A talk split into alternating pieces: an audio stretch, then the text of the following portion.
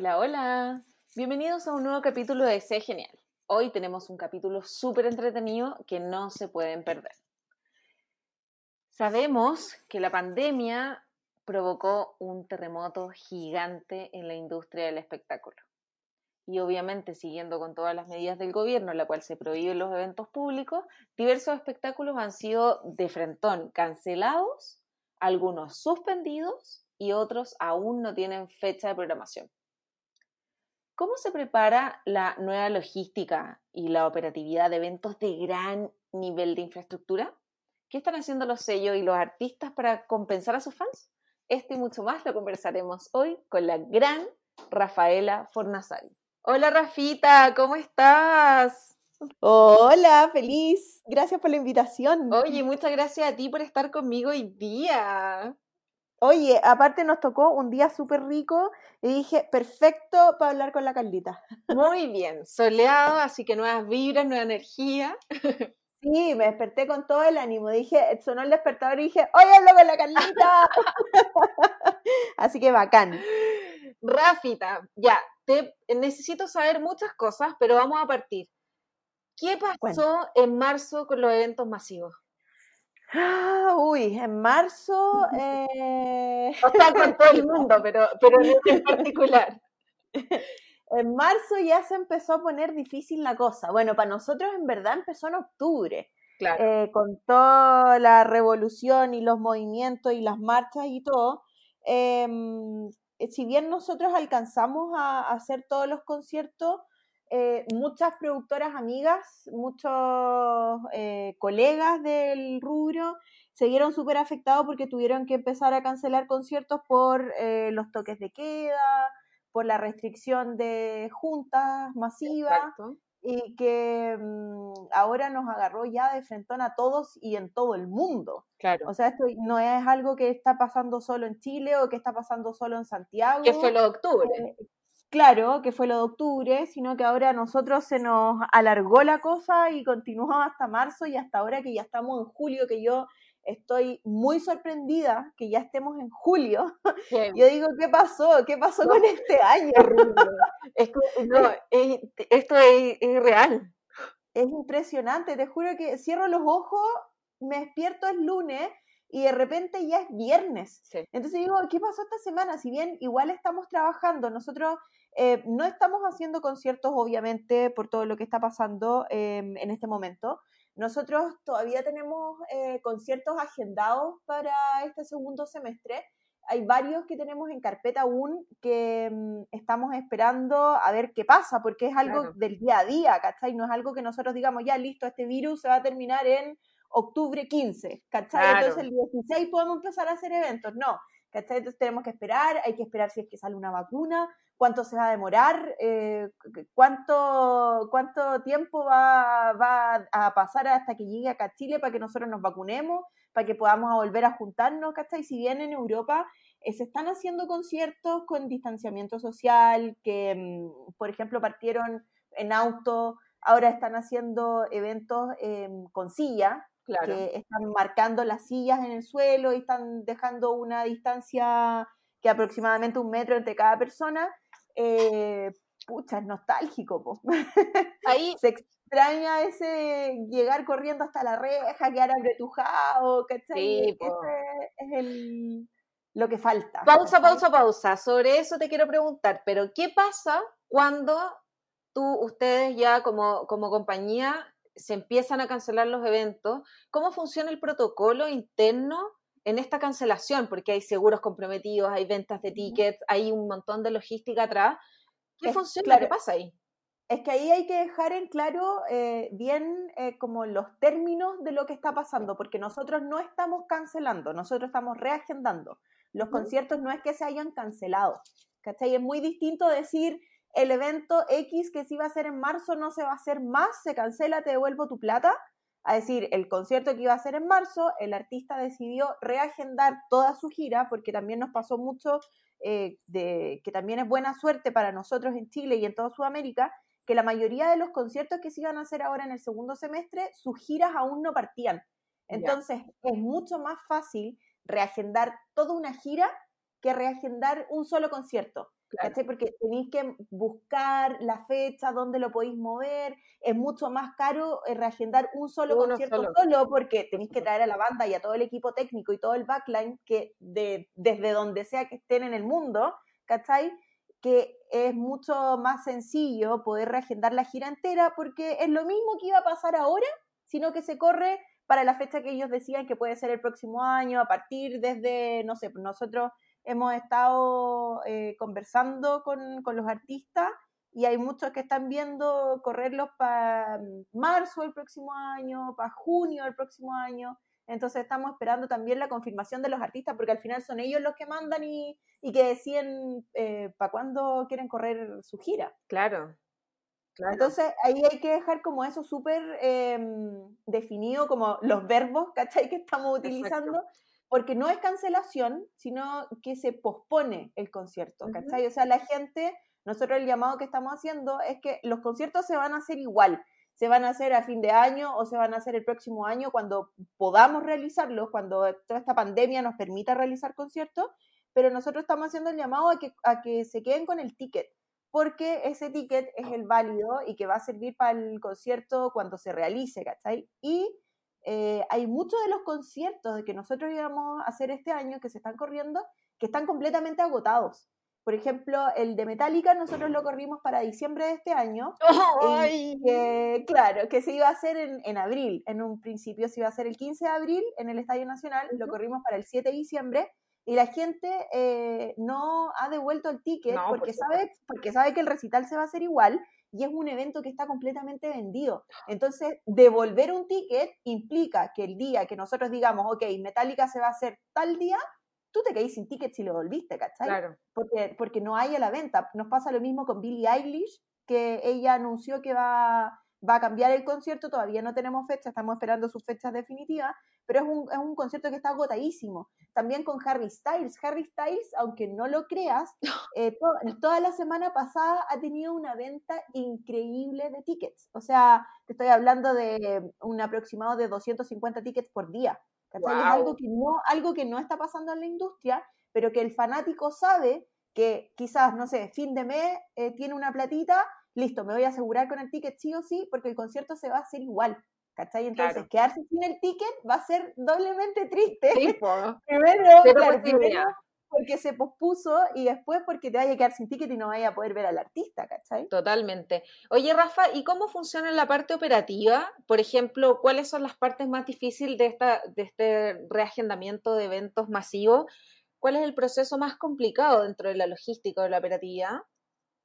Eh, la logística, yo creo que claramente es eh, los recintos, o sea, el arriendo de recintos y todo, porque eh, ahora imagínate que no somos solo nosotros como empresa que estamos eh, posponiendo conciertos, sino que son todas las productoras de Chile. ¿Cachai? Entonces va a llegar un minuto en que nosotros vamos a tener conciertos día por medio en Santiago.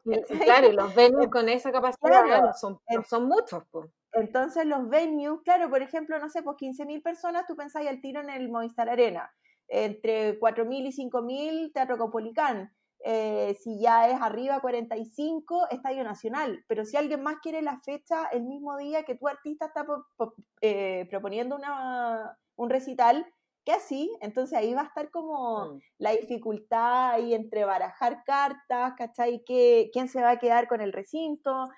Uno también es como un poco de, de lotería, ¿cachai? O sea, tenéis que empezar a, reservar espacio, empezar a reservar venues por si acaso, ¿cachai? Claro.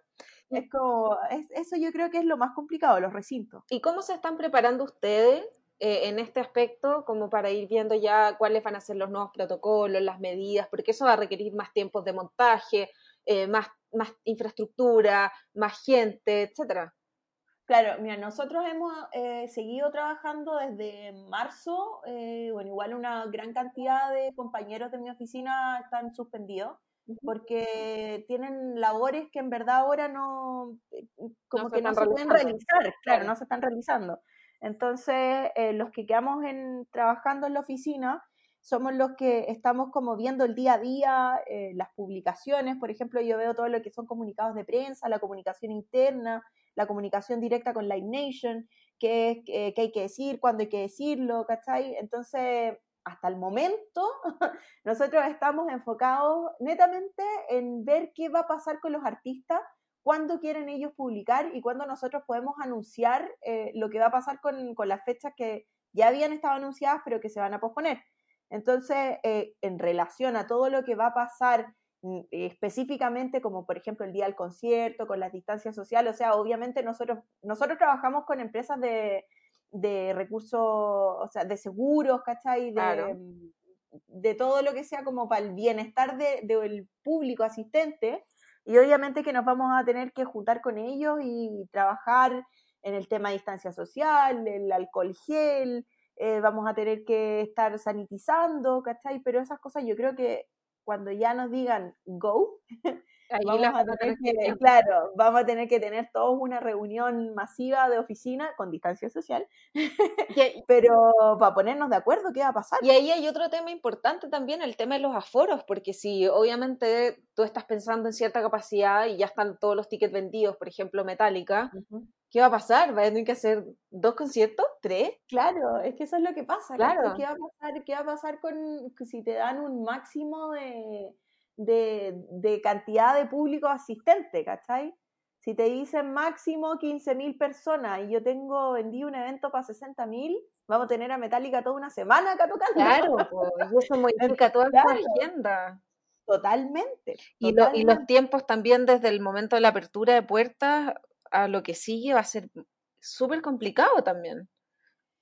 Claro, es que igual em, Depende cómo se vaya a hacer, porque si va a ser como en Europa, o sea, todo esto siendo súper, poniendo súper una suposición de lo que pueda pasar, ¿cachai? Con los de distanciamiento social y todo, imagínate un estadio nacional con sillas en la cancha, con el distanciamiento, eh, va a ser todo más ordenado también, ¿cachai? O sea, no hacer llegar, correr a la cancha y agarrarte la reja. Exacto, ya, claro, las horas de 60.000 personas se van a dividir en menos, por lo tanto, claro. Claro, vaya a tener a, la gente más ordenada, vas a saber dónde van a estar ubicados, con su silla, su numerito, ¿cachai? Entonces es algo súper loco, de pensarlo eh, es súper loco, porque uno nunca se imaginó en esto. Claro. Uno que trabaja en eventos uno le gusta ver eh, la masa saltando. parte de la experiencia, Claro, pues parte de la música en vivo también.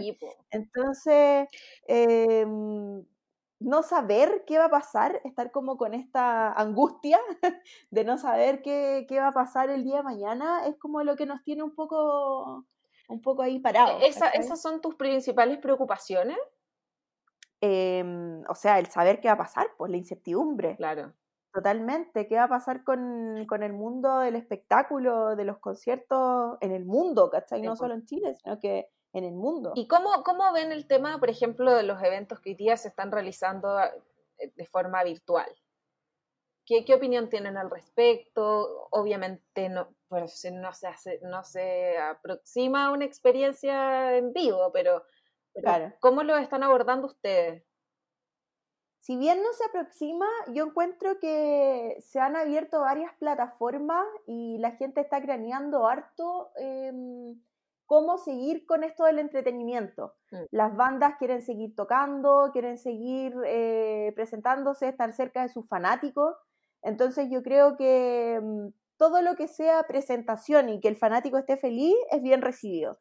O sea, si una banda quiere, quiere tocar gratis o quiere vender sus tickets, porque obvio, también es su trabajo y, claro, es su pega y tienen que, rendir de alguna manera también. Pues. Entonces yo encuentro que todo lo que están haciendo las bandas ahora, em, con estas sesiones en vivo, con los Instagram Lives, con todo eso, yo lo encuentro maravilloso, en verdad. Y también es una nueva ventana a hacer cosas nuevas, que quizás no solo es la música en vivo lo que la gente quería ver, ¿Y cuál ha sido el último evento que, a ti te ha gustado de los virtuales que has visto? De los virtuales, ¿sabéis que hay hartos festivales que se están dando? Sí. Em, el último que vi entero, entero, entero, toda la tarde, que, me, que estuve toda la tarde frente al computador, fue el Download Festival que se iba a hacer eh, y que obviamente no se pudo hacer. Entonces hicieron una, una recopilación de los mejores eh, presentaciones que habían tenido en el festival y mm, hubo hartas bandas que me gustaban. Entonces estuve pegadísima todo el día y porque aparte de mostrar las presentaciones en vivo tenía eh, mucha entrevista, mucho material inédito, como detrás del escenario, detrás de las cámaras. Claro. estuvo bien, bien chora esa presentación, ¿cachai? Como agregarle ese factor extra, ¿cachai? Además de solo estar tocando, sino que quizás si te gusta una banda la vaya a ver en vivo, pero además tenía al vocalista contándote la historia de... Claro, y desde el living de su casa. Claro, Claro, y desde el living de su casa, entonces te sentís como súper cercano, siendo que está ahí a miles de kilómetros de distancia y te separa una pantalla del computador y uno está encerrado en su casa, uno se siente súper cercano y se siente súper parte de lo que está pasando también. ¿Y se vienen desafíos en ese ámbito como para incorporar en los próximos experiencias con artistas? Estamos trabajando para usted. Ah, ya, muy bien. No podemos contar mucho. Eso, es lo que puedo decir. Estamos trabajando para usted. Muy bien. Se vienen, se vienen sorpresas y se vienen novedades. Nosotros hemos estado trabajando igual.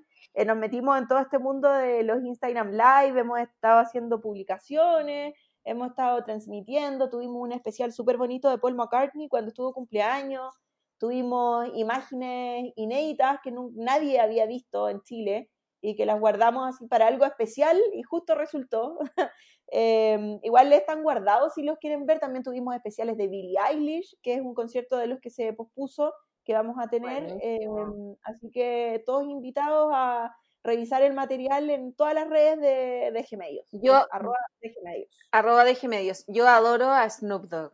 ¿Has visto, su, me visto su, Me encanta, me encanta, me encanta él, me encanta su, su Snoop Lion, me encanta, me encanta, me encanta. Sí, sí, muy bueno. Buenísimo. Ya, Rafa, pucha, seguiríamos hablando toda la tarde, pero el tiempo... Eternamente. Muchas gracias por acompañarme hoy.